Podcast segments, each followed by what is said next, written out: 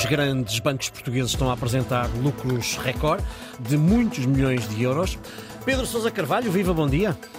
Olá, Ricardo, bom dia. Ora bem, Pedro, duas questões. Em primeiro lugar, a que é que se devem estes lucros elevados? E já agora, uma, uma segunda questão para um outro momento: será que estes lucros deviam ser mais tributados do que aquilo que são? Uh, Ricardo, vamos começar pela pergunta mais fácil, que é explicar a razão de ser dos lucros da banca, e a seguir já vamos à questão mais complicada, que é saber se estes lucros devem ou não uh, pagar mais impostos. Uh, sobre a explicação para os lucros recorde, a explicação é relativamente simples e tem a ver com a subida rápida dos juros por parte do Banco Central Europeu no ano passado.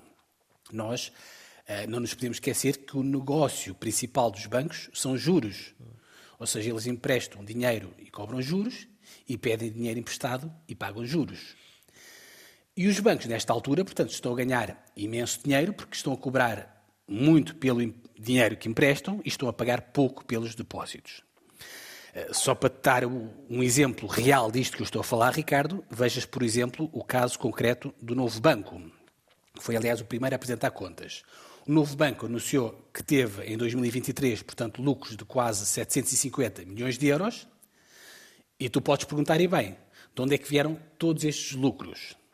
Bom, eh, vieram do facto de o banco, no ano passado, Ricardo, ter cobrado uma taxa média pelos empréstimos que fez de 4% uhum. e só pagou cerca de 1,4% para remunerar os seus depósitos dos clientes. Uhum. E é nesta diferença entre estas duas taxas que o banco consegue um autêntico jackpot. Autêntico.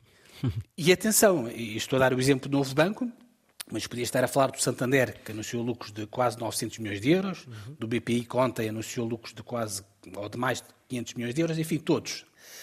Um, a outra questão que tem a ver com esta, naturalmente, que tu fazias era de saber se o Estado deveria ou não cobrar mais impostos sobre estes lucros astronómicos.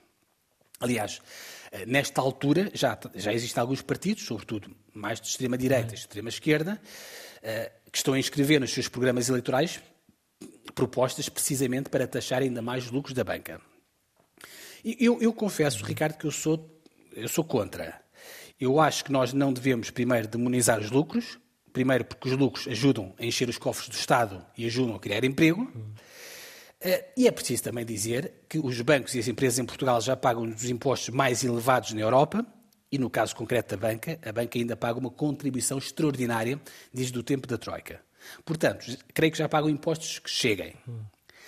Dito isto, eu também sou sensível, não sou uma pessoa insensível, sou sensível ao argumento de que os bancos podem eh, contribuir um bocadinho mais para o nosso bem comum em tempos de vacas gordas. E é por isso é que eu, que eu acho e defendo que eles deveriam baixar um pouco as comissões que estão nesta altura a cobrar aos clientes.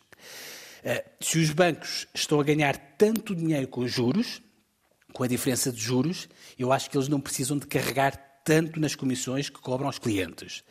Uh, é verdade que alguns bancos, como a Caixa Geral de Depósitos, já anunciaram que vão congelar as comissões, ou seja, não subir as comissões. Mas eu acho que congelar ainda é pouco. Creio que, que deveriam mesmo era começar a baixá-las, Ricardo. Muito bem. Obrigado, Pedro. Voltamos a encontrar-nos amanhã a esta hora para as contas do dia.